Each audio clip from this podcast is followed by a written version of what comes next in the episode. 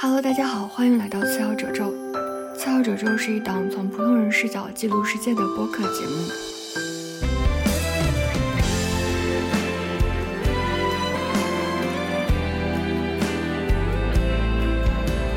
Hello，大家好，呃，我是瑞万，欢迎来到这一期的次要褶皱。然后今天我们请到的是一个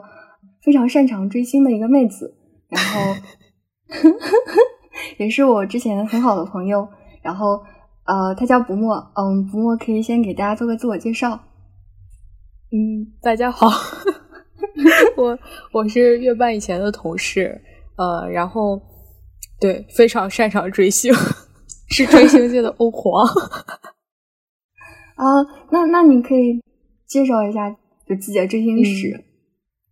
呃，说起我自己的追星史，我应该是。就是从小学六年级就开始追星，对，非常早。然后前前后后也喜欢过很多呃不同领域的偶像。然后当时上小学六年级的时候，第一个比较正式喜欢的是至上励合的小五。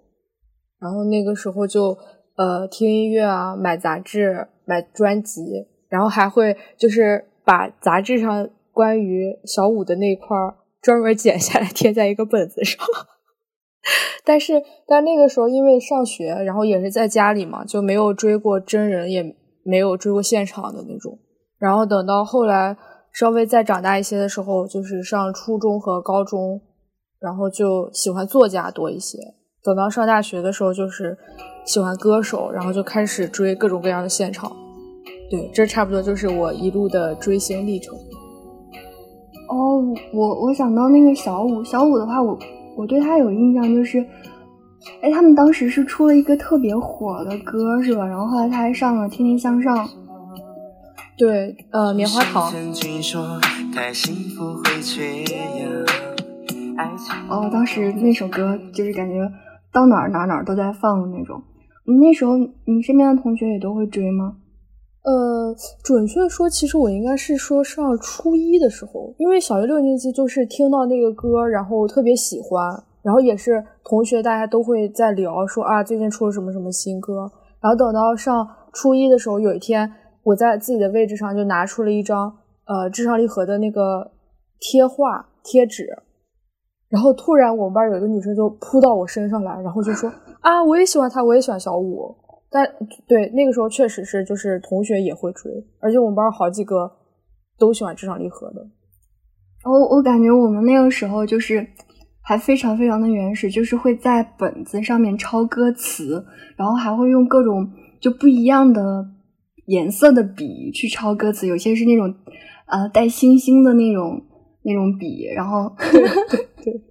然后把偶像的啊就是就是。那时候不是海报，就是贴纸，就是去那种学校门口的那种卖杂志啊或者卖文具的店里面买贴纸，然后非常珍惜的去贴一个本子，然后就自己对着那个本子，然后下课的时候就小声的那种唱。对对对对，我也是，我当时是买呃，就是把那些杂志五块钱一本的杂志，然后专门他们的页儿就是撕下来，拿剪刀剪下来。后来那杂志就是完全都散乱了，但是。就是自己贴的那个本子满意就行。哦，感觉那个算不算更最早期的那种手账？有可能吧。对，哎，那你刚刚说自己收黄是在追星过程中是有过什么比较酷炫呀，或者是有意思的时刻，可以聊一聊吗？我想先分享一个，就是呃，在追星当中比较有悸动感的时刻。对这种这种激动感，我觉得是追星过程中，呃非常珍贵的。然后它可能会被高光时刻给吞没，但是我还是想先说这，嗯，是我当时去看林俊杰的演唱会，然后中间有一段就是他唱完歌在随口就是做 talking，就是跟大家聊天嘛。Hello，大家好，我是 JJ 林俊杰。谢谢大家的到来，我等了好多个一百天，我等了好多个一百天。然后我现在其实 就是已经记不太清当时他在演唱会现场跟大家说的是什么了，就是内容已经记不清了。但是只记得他当时说话的时候，然后我就一个人坐在位置上疯狂的掉眼泪，就那个心头好像就是暖融融那种感觉，但是我整个人就是坐在那儿就一直一个人掉眼泪，然后就百感交集。嗯，准确来说就是，嗯，我也其实不太清楚这种情绪的来源到底是什么，不知道为什么哭。就是，但是这种流泪的时刻，我一直都是还就是比较记忆犹新。你那会儿是，就是你现在现在在回想那个感觉，还是会有就是那种就感觉非常幸福的那种感觉吗？他好像也不是幸福，就我说不清当时就是到底是一个什么情绪。就有的时候，包括呃，我参加他的，就是还有别的活动。然后我可能就是听到他在念粉丝的那个小纸条的时候，我都也会掉眼泪的那种。我真的好愿意哭啊！这就好像在他面前会变得更加的柔软跟脆弱，就甚至也不需要他跟你说什么。嗯嗯。而且还有一个就是今年七月吧，然后呃。当时是我知道，就是苑子文要去做那个新书的签售，然后就是刚知道这个签售的消息的时候，我其实心里没什么想法，也没有说什么啊我要去见他或者怎么样，就还感觉还挺平常的。但是就是某一天早上，我起床以后，就是在在卫生间当时，然后脑海中就突然闪过那个想见你的那个念头，然后。我现在就是仔细回想，是感觉那个时候可能就是压力比较大嘛，因为一个人可能就是在全新的城市，就是风雨漂泊什么的，就好像就快扛不住了。然后那个时候就觉得说，就见他一面特别特别重要。然后我那个周末就真的就是订了票，然后回家见了他一面，就是别的什么事儿也没做，就单纯就是见了他一面。然后等我回来以后，就开心了好几天的那种。哎，你刚刚说的时候，就特别，就是尤其你说你特别想见面子文的时候，我自己之前，哎，就是《奇葩说》刚播的时候嘛，我特别喜欢那个胡建彪，然后我就会有一种冲动，我想去北京去去米飞看他，但是我就会很怂，就是就没有勇气去迈出那一步。然后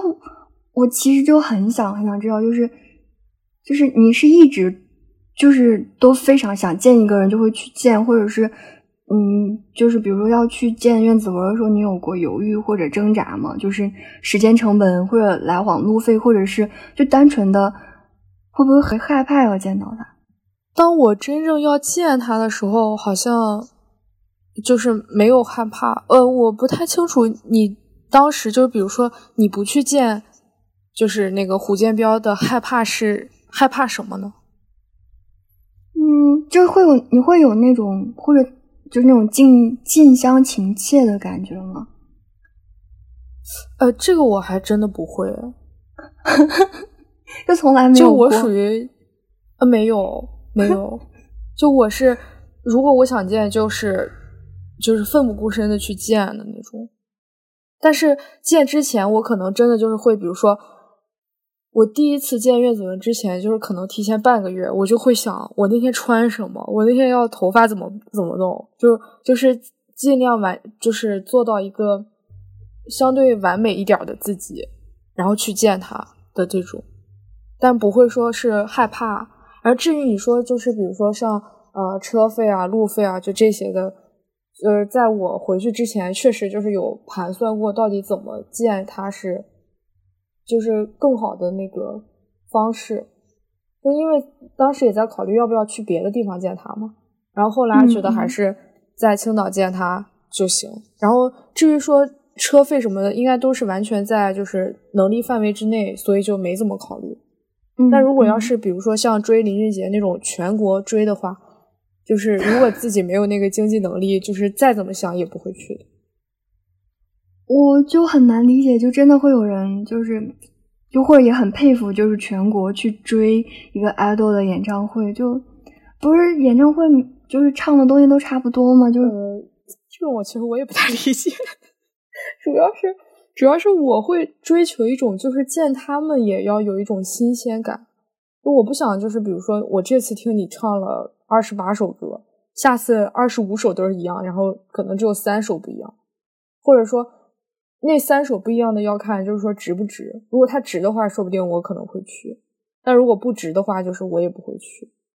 就还是量力而行吧，我觉得。嗯，那比如说像你去追苑子文新书签售，你其实就图的是想见他一面。还是想要拿到那个特签，还是想跟他有交流，或者是什么？我觉得可能就是见一面吧。啊，就是拿那个签名的话，我觉得就是哪怕没有可能也行。然后至于说交流的话，就是也没什么机会交流。对，因为他不是一个一对一的那种，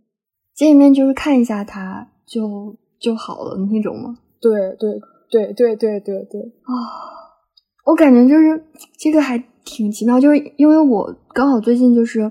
嗯，我也喜欢一个作者叫桑格格嘛，他在杭州这边有一个沙龙，就单向空间的。嗯，然后我当时也确实是因为想要见他一面，然后就去了。嗯，然后然后就听他跟另外一个人对谈了两个小时，然后然后我也让他就买了他的书，其实本来没打算的。然后就觉得好像大家都在买，我也不买不好意思，然后就买了。买完之后就跟他近距离，就是让他签了一个名，然后回来了。但是其实我一直都搞不懂我是图啥，就是就见他那一面也没跟，就是跟你说的一样，也没说上话。其实，然后就看一下真人，其实是一种情感寄托吗？我是在这么想的。但是我刚刚说的，我去见桑格格是因为我确实没见过他本人。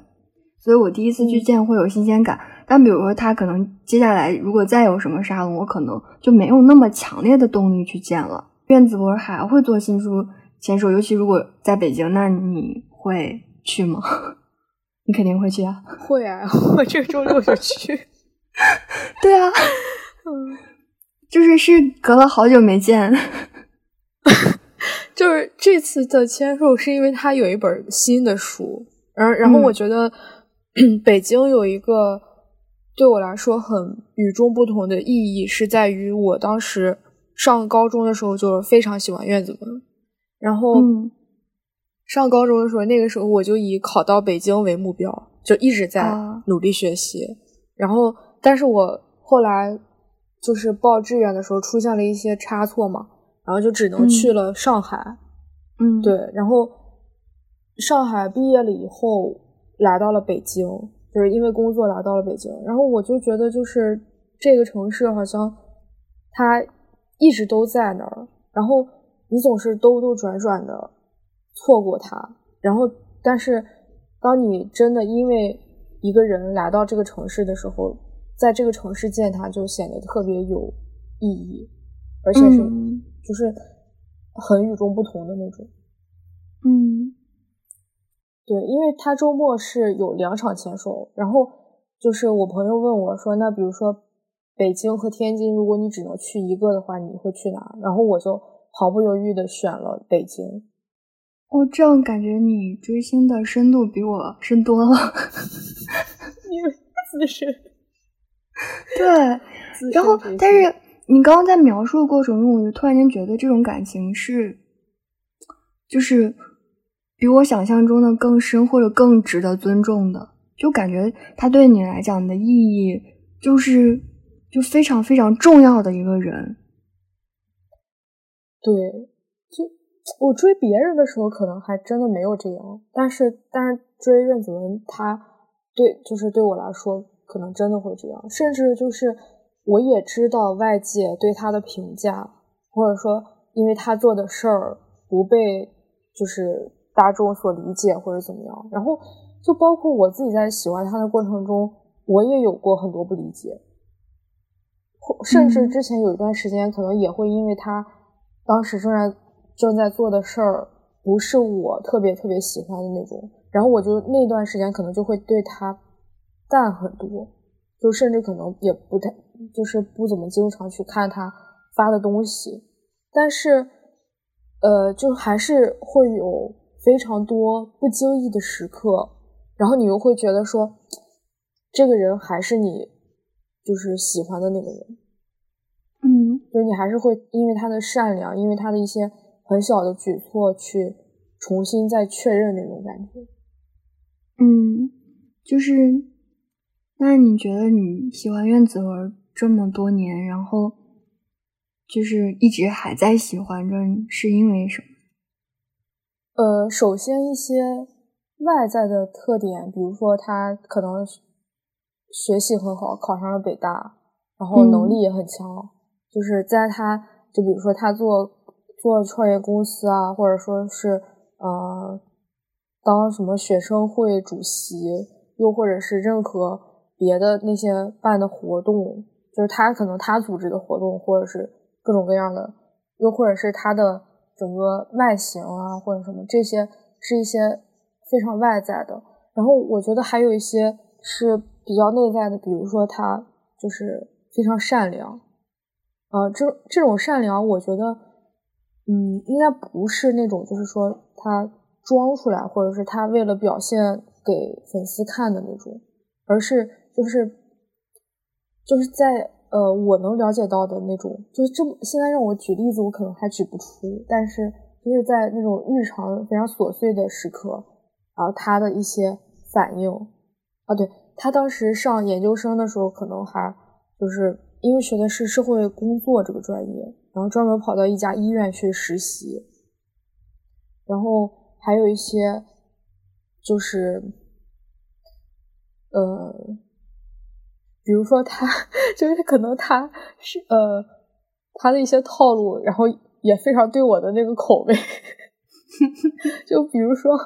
比如说他他会跟大家说什么“冬日快乐”就这种的，而然后这个是是我当时去追林俊杰的时候，然后当时我是呃要上去跟林俊杰说话嘛，然后我就哇想了。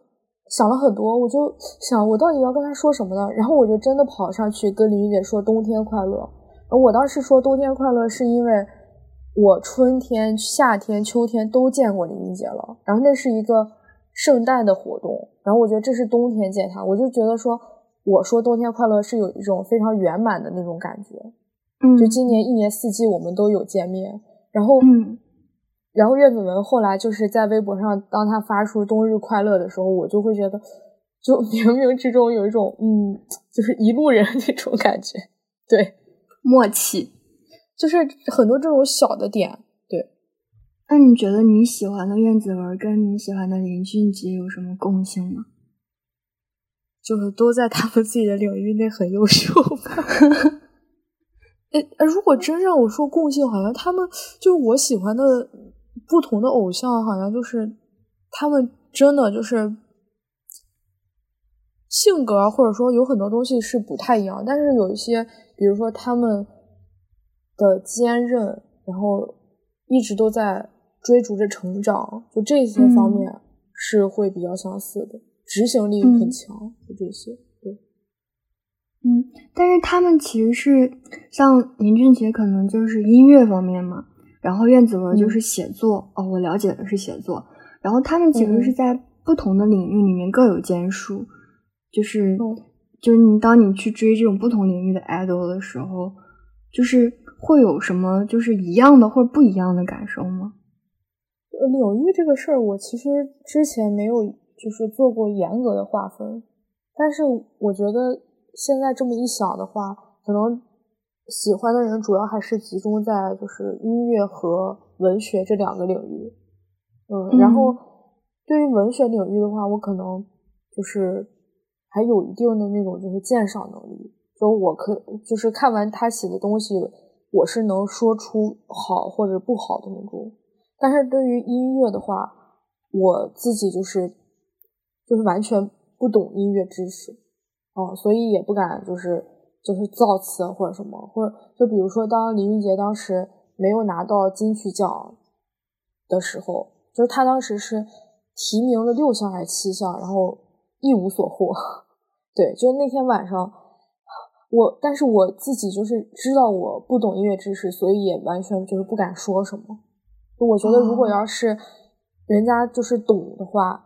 就是人家说他这个没拿到是怎么样怎么样，就是人家还有资格，但我就是。音乐鉴赏门槛我还没迈过去呢，就那种。嗯嗯，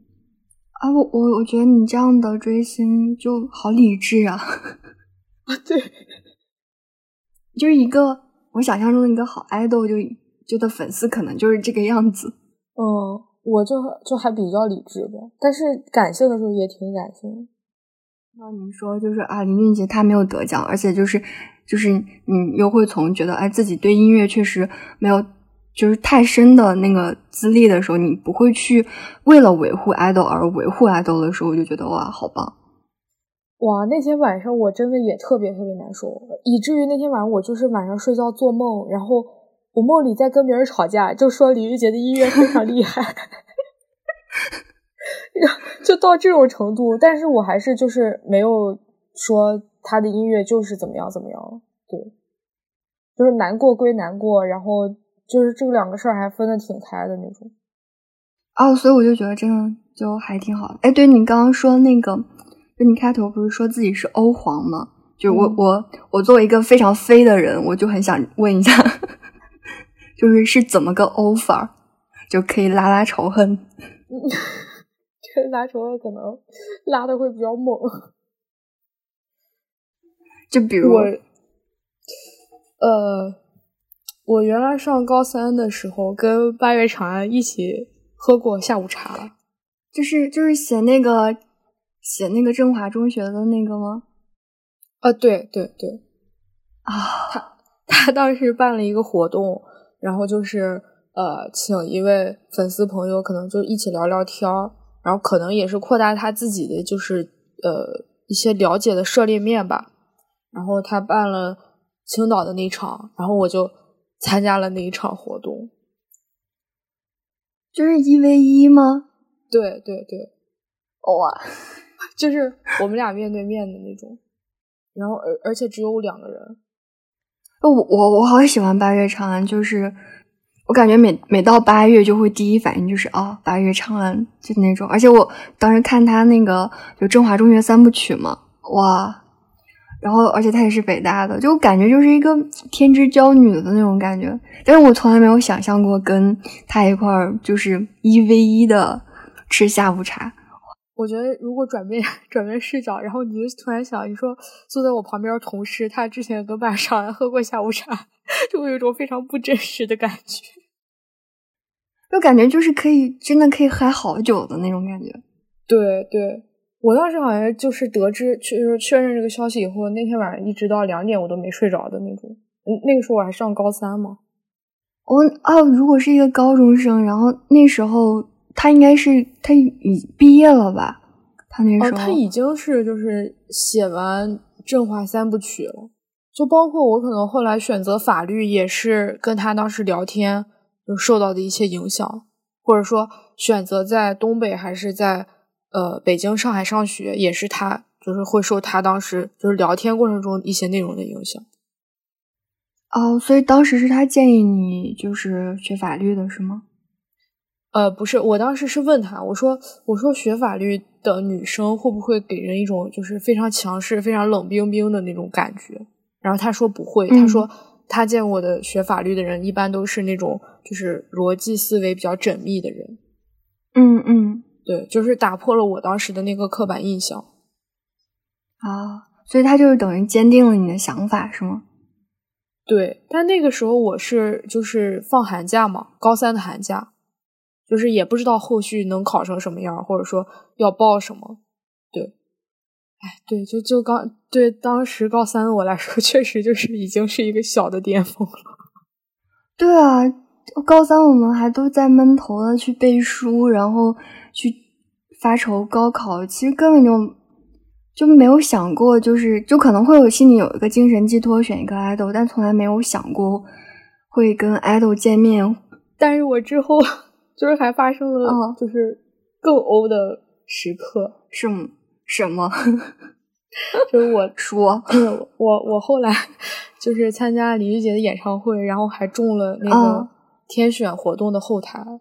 就他这个天选活动是林俊杰在每一场演唱会当中会抽取两个就是幸运观众去他的后台，就是演唱会开始之前的后台一起。拉一个圈做祷告，因为他是基督徒嘛，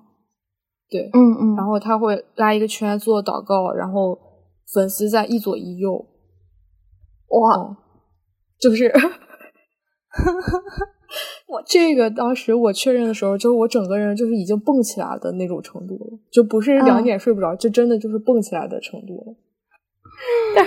但是他那个活动，因为就是公司不让就是有拍照或者有任何的行为，所以就是我也没有办法就是拿出来证明给大家看的那种。嗯嗯嗯，对。然后就近距离看他本人有什么感觉？我见到他的第一反应就是长得还挺帅的，然后脸好小啊，就是他的小已经就是异于常人的小的那种。就是在我没有见过他之前，我以为就是可能，嗯、他跟咱们普通人的脸是差不多大的，但直到就是真的见了以后，发现真的比咱们普通人的要小。那那你们有聊什么吗？或者怎么样？就是我现在已经非常的垮就垮在了这个地方，你知道？因为嗯。当时我是，就是我是那是我第二次见林俊杰，嗯。第一次见林俊杰是演唱会的现场，对，然后那是哦我第二次见林俊杰，然后嗯。呃，就是我也不太清楚，就是进去里面的流程什么的，而且就、那个时候的我就非常非常怂，然后就是他当时跟我说，他说就是在工作工作人员的介绍之下，就是说啊，说这是这是谁谁，然后呃，我当时就是伸出了手，我都没跟林俊杰说一句，就是什么啊，我好喜欢你啊，或者什么什么，我就完全整个人都愣在那里，就 包括包括祷告的过程中，或者说离场的过程中，我也是，就后甚至后来就是在演唱会的现场，别人可能都是跟着演唱会嗨呢，然后我那个脑海里就还在回忆在后台的那个，就是那个那个故事，对就就整个就是就傻了呗，就那种感觉。对对对对，就是就愣在那里了，已经就是愣了，都不是说有别的不敢啊或者怎么样的。嗯，我也想有机会 就愣一。愣一愣。哦，你当时是怎么被抽到？是微博还是就是就是粉丝团或者怎么？他是有一个，就是林俊杰那边是他给粉丝谋的福利嘛，然后就是那个、那个就是相当于有点 VIP 粉丝那种感觉，就每年要交年费，然后他会在呃就给这些粉丝提供，比如说他偶尔发一发一些就是只有这些付费粉丝能看到的东西，然后在这个过就在 在这个里面，他组织了就是抽那个后台这个活动。嗯嗯，然后比例大概也得是我我自己后来算怎么着也得有个二百分之一的那种感觉，就百几百分之一的那种。对，因为报名的人也嗯还挺多的嘛，而且我对啊，肯定会多。对他当时是说，就是你发到这个邮箱，可能最快的前两名就是嗯是能中这个的。然后我我后来在想，我那个可能就我怀疑他们可能根本就不是什么前两名，就是 工作人员随手抽到哪两个就是哪两个。对啊，所以这才是幸运呀。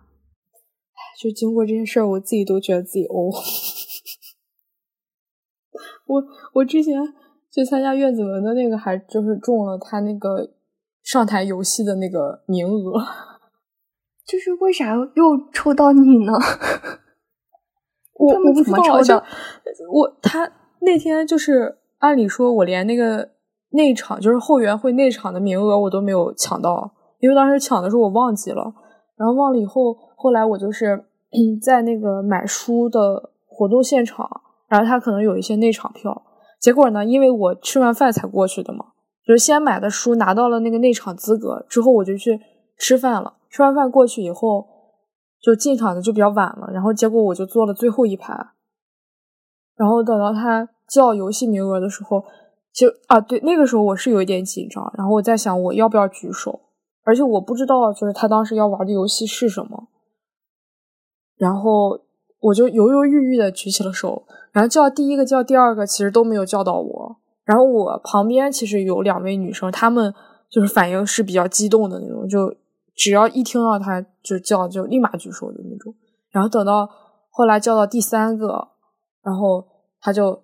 说：“他说最后最后一排的那个穿蓝衣服的女生。”然后我就问我说：“是我吗？”然后他说：“对，是你。”然后我后来我就走上去了。哎，我我莫名的感觉到一股浪漫。是你吗？是是我吗？是你。我感觉他会记住你了吧？就是你都追了那么多了。没有，其实我见他也就见了两次，就见他是真的不多。因为以前就是以前都是他来上海，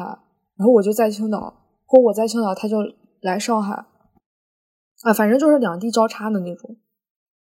然后直到真的工作以后，才有机会就是就是见到他。呃，然后等我当时见到他，我其实跟他说第一句话，我跟他说：“我说，我说哥哥，我说喜欢你六年了，我终于见到你了。”然后他当时本来是在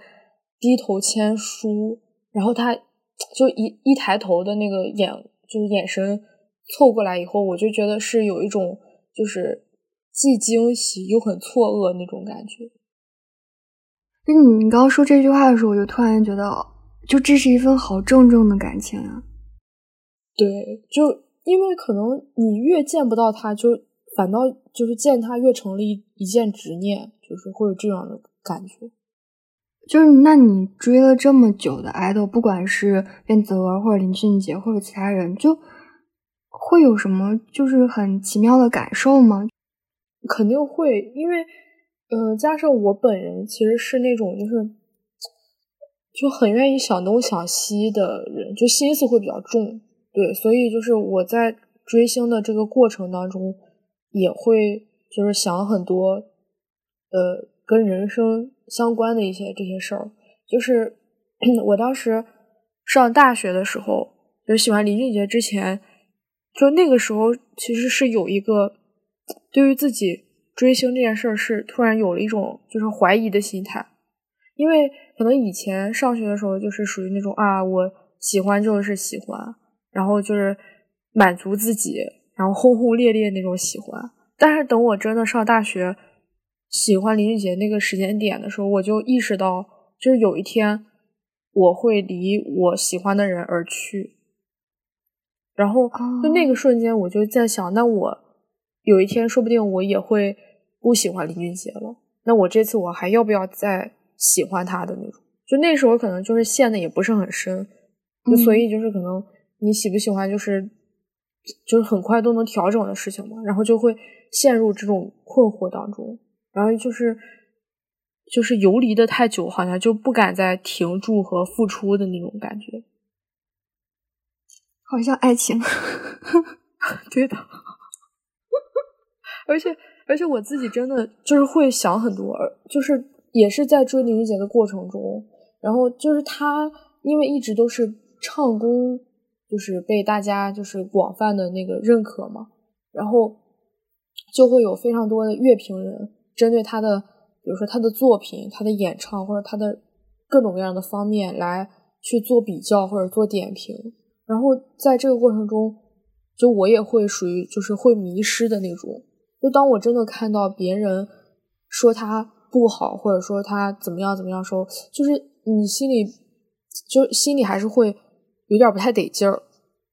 然后，但是后来我可能就还是会告诉自己，就说你喜欢他这样一个人，然后你又不是要去追一个世界第一的选手。嗯，对，而且喜欢他这个人是一个非常综合的这个选项。嗯，就是肯定是各个方面都叠加。不然真的就是说，你要是看重演唱，那你就去喜欢唱歌第一那个；然后你要喜欢长得帅，你就觉得你找那个就是你觉得最帅的那个去喜欢。但是好像就都不是。然后我有一天就自己在想，就是就那么如果要是出现一个呃，就是对于林俊杰的各个特点，啊他是比林俊杰好的这样一个人，就当他这样一个人出现的时候，我会不会？就喜欢那个人，而不喜欢林俊杰了。对，这个就是我也会想。然后等到后来，可能就是上哲学课的时候，就发现，嗯，这好像还是个哲学问题。对，对，我会感觉你刚刚在描述的时候，就就真的很像爱情，就是我们到底要找一个什么样的人去爱？是一个就是很有钱的人，或者是一个学历很高的人，还是就是那个人？就是就其实真正可能你你选择一个偶像，或者选择未来一个就伴侣的时候，你其实看起来就是就真的那个那个理由是说不太清楚的。就是或许未来真的出现一个各哪哪都比他好的人，甚至就是在他的基础上各个维度都拔高了的人，但是你也不见得就会喜欢上那个人。对，但是我又不敢打包票说我不会喜欢那个人。对，所以就是一个非常矛盾的事儿。对，哇！但是我觉得从追星到哲学，这真的还挺，就是挺深的。对，就是我感觉就是可能是，就包括我之前说的我。没有什么音乐知识，然后所以就是对于他没获奖这个事儿也不敢就是说什么太多那种的，就我觉得可能就是本质就是我这个人的老就是想的非常多的一个一个点的体现吧，我觉得是，嗯，啊，我觉得能从就是 idol 身上能去想这些，而不是单纯的就是啊我喜欢他，就是那种现在的那种什么妈妈粉呀什么的。就我没有说妈妈妈粉不好的意思啊，就是我只是说，就如果一个就是就是因为你你年龄远远会比你的爱豆小很多嘛，就他们其实更多是你在成长路上的一个指引者，就是哪怕是一个遥不可及的光吧，但是他们能给你带来的东西，其实就是对于你的人生来讲，其实还挺大的。就是他们如果说的一些话，就在。你很小的时候，其实是会对你产生很大影响的。嗯嗯，对，所以啊，我现在想到这样一点联想到，就是哦，可能会得罪一堆流量粉，就是，但是我现在想到很多，就是就是年纪轻轻的爱豆，或者是呃，就是流流量上面非常占优势的一些偶像，然后我我在就是不清楚他们就是在指引他们的。受众的时候能做些什么的时候，我就会觉得非常的担忧。就是，嗯，就我不知道，就如果当他们本身是一个，就是我们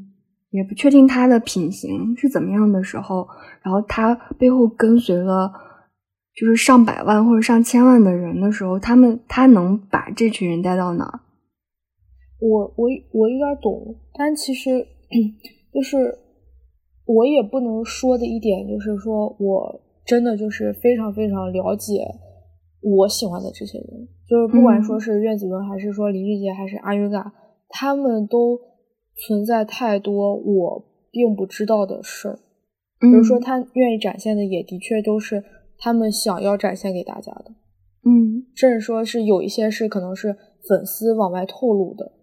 也有这种情况嘛。嗯，然后我觉得就是。但是还有一个非常有意思的现象是，当大家去看不同圈子的粉丝的时候，你会发现很多话语大家都是一套的。嗯，就是就是比如说，比如说每个粉丝圈子，大家都会认为自己的偶像是足够就是在意自己的，就在意粉丝，然后又或者说大家都是大家都会是呃对于他的好啊，或者是对于。就是对于好，可能就是大肆宣传，大家都希望就是出圈。然后对于不好的东西，可能是粉丝内部现在都甚至有什么反黑战，就是集体举报，就这种情况。对，嗯，就是在这些话语，就是就是已经都成为一一种模型一样的存在。然后我就觉得，就是在这种呃偶像工业的情况下，哪怕这个偶像他自己的德行。不一定配得上他的位置，但是他的公司或者说各方面都会就是帮他营造出来这样的的形象，我我会有这种感觉。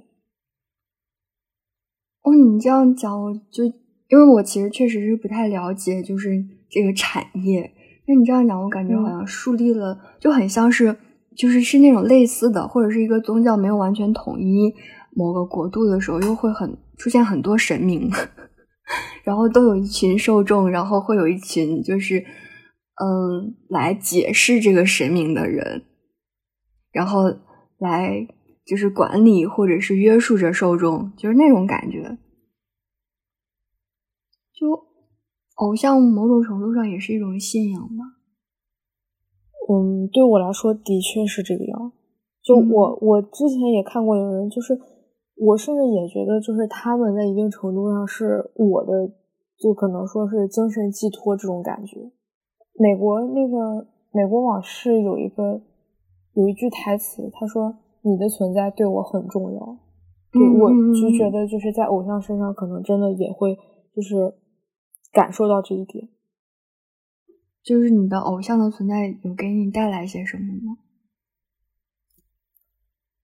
我其实我在追星这个路上还有挺多就是挺有意思的事儿。那我记得之前就是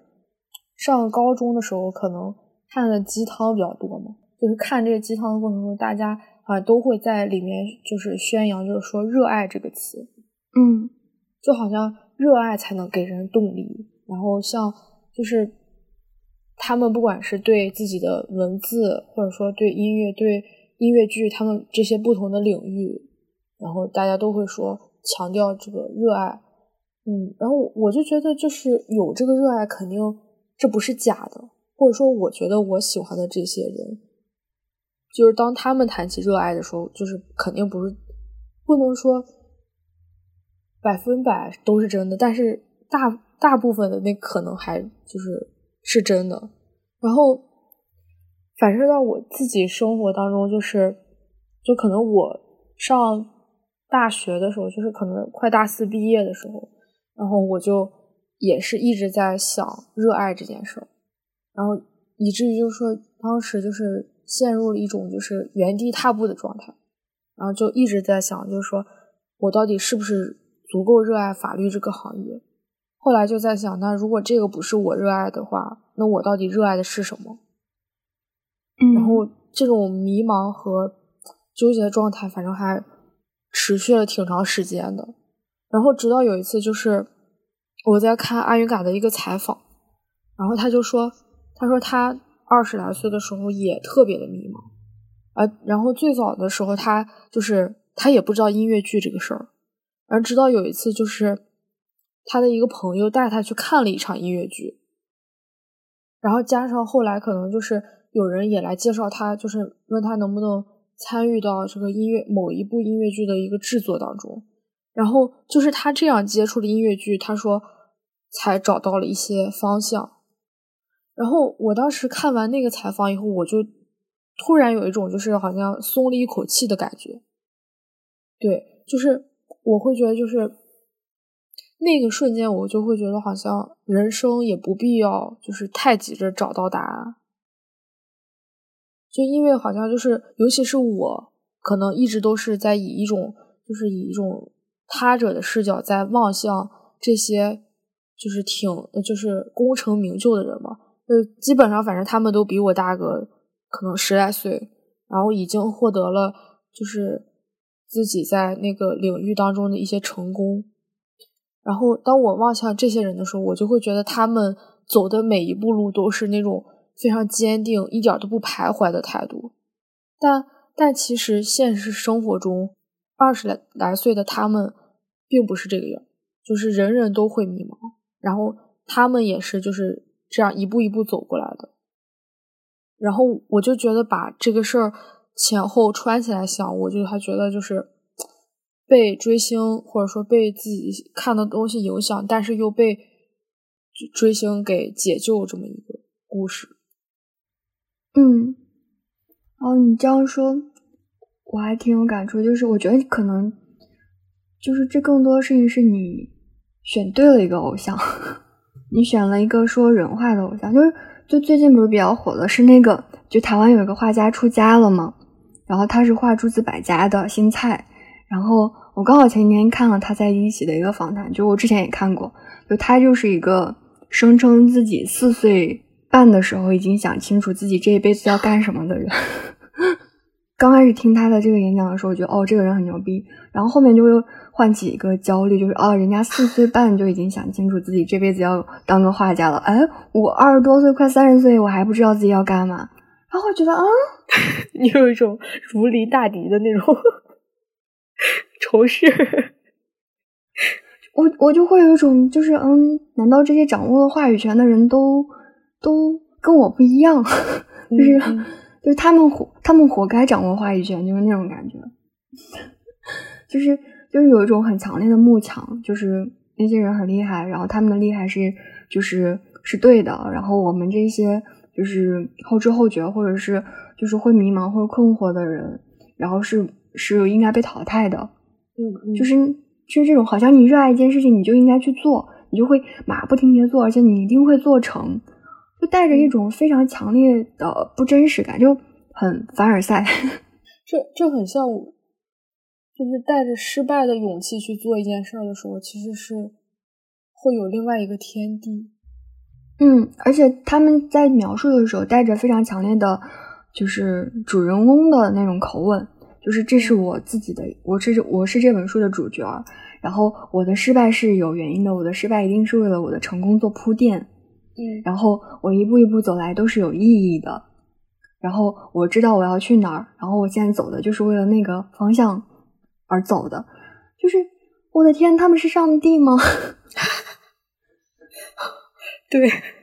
对，所以我刚刚听你在说，就是你在看到阿英嘎的。采访的时候，他会真诚的去说他自己在二十来岁的时候的阶段，就是迷茫，就是不知道怎么样，就是也不了解音乐剧，然后就是机缘巧合的时候才找着的时候，我觉得这才是人话。对对，很真实。嗯，对，就他并没有说啊，就是我是一个被音乐剧选中的人。对对对对，我会觉得就这这种。我会更就是更认同，就是他的这种叙述方式，就会觉得他会更尊重自己，也尊重别人，没有把别人当傻子来看，也没有把自己当一个国王。而且他的真实是，就是说，还包括他选音乐剧的这个理由里面是有热爱，然后还有的就是他擅长，就是因为他确实是在唱歌和跳舞这个方面，就是学学了很多年嘛。呃，有热爱，有擅长，而且还有一点就是，他也就是在采访当中也有那种就是生活的艰辛在里面。就是，嗯，如果说这个时候他可能还有一个喜欢的东西 A，但是他因为可能就是也不擅长，然后虽然喜欢但不擅长，也没法为他谋生的话，他也没有去选 A。然后我还会读到就是这种就是被生活就是。推挤着走的那种感觉，嗯，对，就这个是我我会觉得就是他们真实的那一面，啊，会觉得这种状态会非常舒服。就虽然，嗯，虽然在你眼里可能他们就是会有一些就是光芒嘛，但他们并没有就是仗着自己有光芒而怎么样。对对，好像我喜欢的这几个人好像都是这样的。很妙，就是你喜欢他们这么多年，你有没有觉得自己越来越像他们，或者是还是因为本来就像，所以才喜欢？呃，这个也是我之前考虑的一个问题，就是嗯，因为就是比如说，好像是我当时在看啊岳子文发的某一条微博，好像是我忘记是他去逛美术馆，还是说他干什么之类的，然后。我当下的那个疑问就是，是因为我们都喜欢这个东西，然后可能就聚集到一起，还是说就是是我在喜欢他，所以就看他每一个都非常顺眼。这这已经后来就是已经模糊不清了。然后，嗯嗯，我觉得就是偶像的光投射到我的身上，会真的会看到就是他们的那种影子。嗯，因为就比如说，就像可能我最近就是，尤其是来北京工作以后，可能就跟同事、跟朋友相处啊之类的，然后他们就可能上上我家里来玩儿，或者来看我什么的，然后他们基本上来的人，大家都会觉得说啊，就是你一个人过得还就是挺有滋有味儿，挺就是挺生活那种的。嗯嗯嗯，我作证。然后我我就不太清楚，就是。就是这种感觉是从何而来的嘛？然后直到有一天，就是晚上，我可能翻洛洛以前发的微博，就看他那些早期微博的时候，我就觉得说，好像我现在选择的生活方式的那种底层结构，就很大程度上就真的就是跟洛洛是吻合的。但你要真让我说，就说，就洛洛是什么样的，我好像又就是没法用几个标签来概括清楚。嗯，对，但是就是我还是知道，就是自己就是确实是受他的影响会比较大。嗯嗯，你这样说，我我突然想到，就是我刚好就最近在参加一个呃活动吧，然后当时就大家就去聊到了一些话题，就聊到自我照顾等等。然后因为就你刚刚说的时候，突然想到你是一个特别会自我照顾的人。然后最后就 我们当时在活动上面就是溯源了一下，其实大家的自我照顾的模式，可能就真的跟早期接受到的。就教育方式有关，然后我觉得可能就是自己在选择偶像，就尤其是在我们可能人生观、价值观还没有完全稳定的时候，就是偶像其实它是有点从上到下的渗透到我们这儿。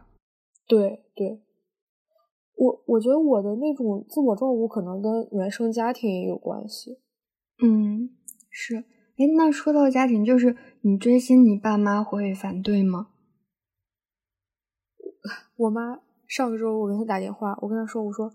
我说我这个周六我又要去见苑子文了。我妈说，你还要去啊？然后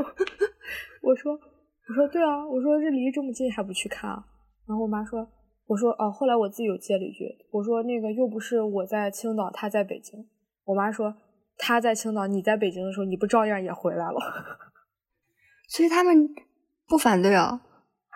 就我爸可能就是还不太知道吧，因为我这生活上事儿跟他说的也比较少。然后我妈就是她可能任由我这个样，你知道吗？就是她也不怎么管，她也不怎么干涉，而且她也知道，就是我是就是属于会在自己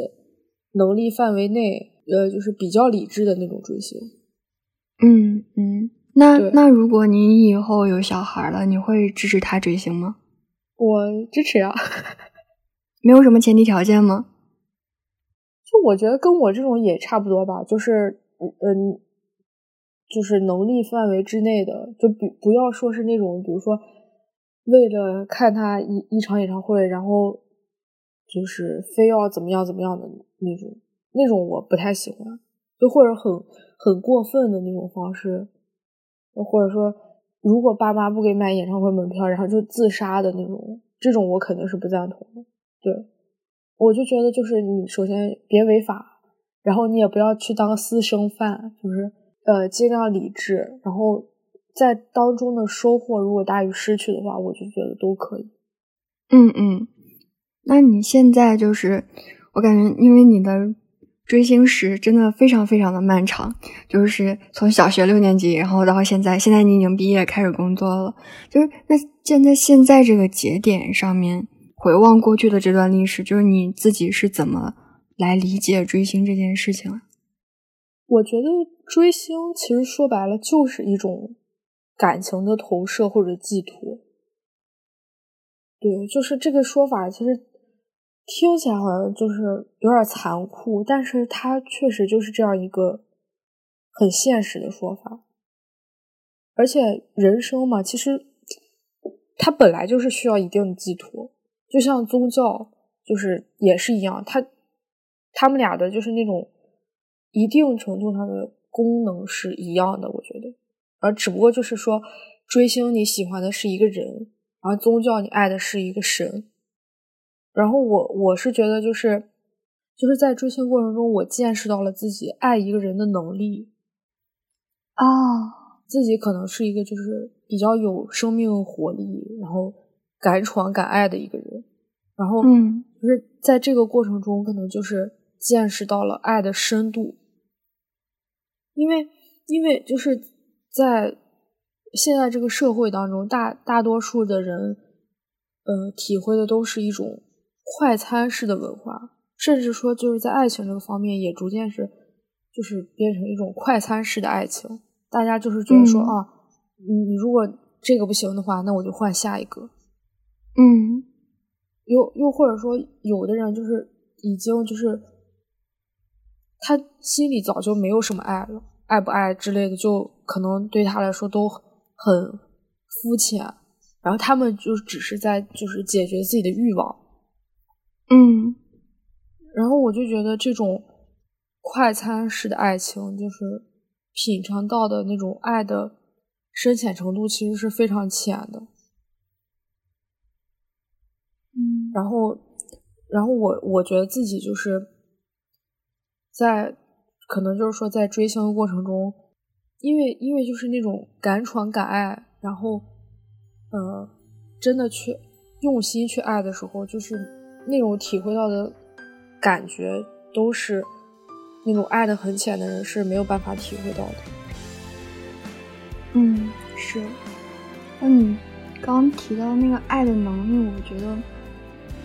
然后我我我现在就已经被你说服到，我觉得理智追星是一件特别特别好的事儿，而且就是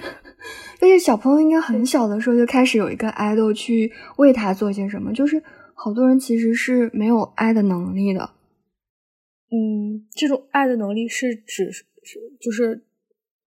非常泛的那种吗？嗯，对，就是，嗯，比如说你很喜欢一个人，或者你很喜欢一件事情，其实不是每个人都有能力去为他做些什么的。呃，比如呢？嗯，就是比如我之前有一个跟我朋友有一个非常微妙的对话，就是我问他，然后不是我朋友，我男朋友，好的，然后我问他。你就是比如说你有多喜欢我，他说啊我可能只有百分之六十喜欢你，然后我说我可能只有百分之三十喜欢你，然后他就说了一句，他说我只有百分之六十喜欢你，但是我我只能做到这些了，剩下百分之四十是我没有的。然后我我深有同感，就是我可能就是非常非常喜欢他，但是我只能做出百分之三十，就是我剩下的百分之七十的能力是没有的。嗯。就是不是每个人都有爱人的能力，就是但是如果我曾经勇敢的去追过一个 idol，，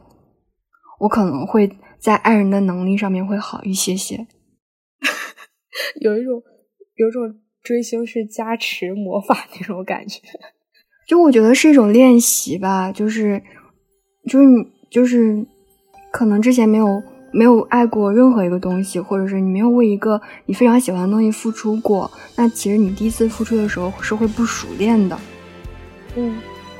就或者很容易受伤。就不管是热爱的是人，或者是事，就哪怕养个小猫，你没有养过猫，你第一次是就照顾不好它的。嗯嗯嗯，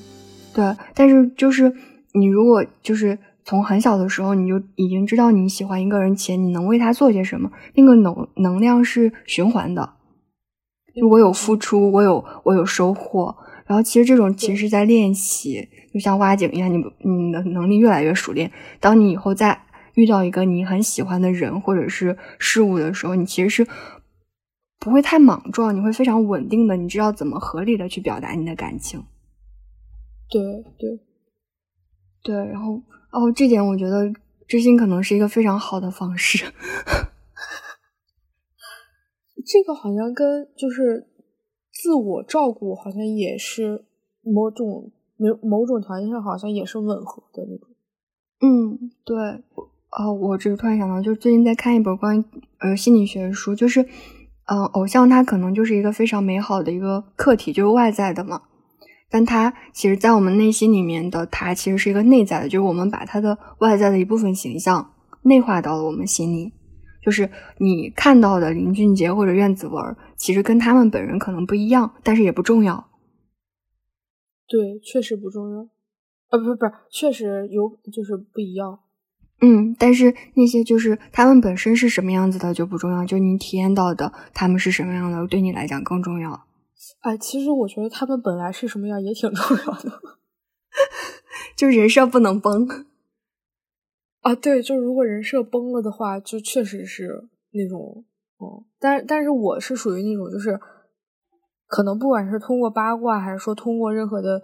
途径渠道，我都会就是给自己心里设一个下限。嗯嗯，会，对，就是我就是我在看这一点，我能不能接受？就如果我要是不能接受的话，我就。不要再继续喜欢了。嗯，那就最后的话，如果要是对就追星的同行们，你会想要说什么吗？之前之前我朋友的微博个性签名是“快乐追星，我看行 ”，我觉得这个就非常非常适合大家，就是快乐一点。最后一个问题就是，你有没有什么想对听众说的？听众说的，可能就是几个人吧，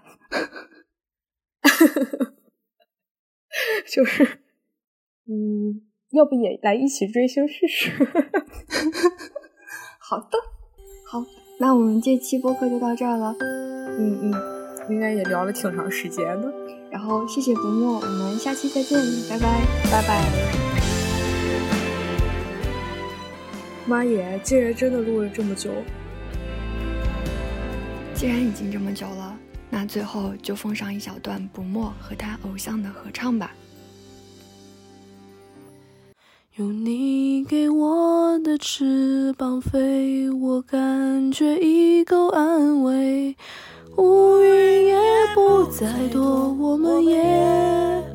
不为谁掉眼泪。